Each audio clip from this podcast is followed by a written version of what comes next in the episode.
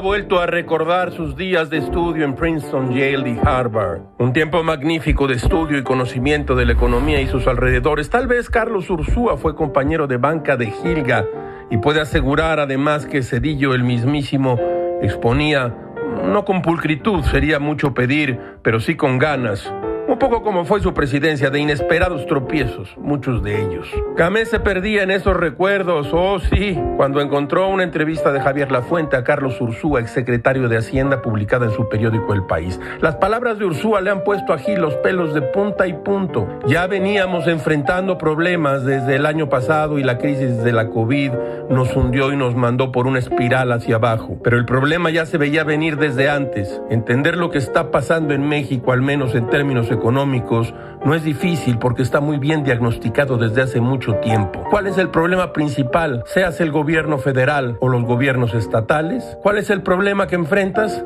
Esencialmente que no tienes dinero. Todo es muy raro, caracho, como diría Lichtenberg. La inflación es como el pecado. Cada gobierno la denuncia, pero cada gobierno la practica.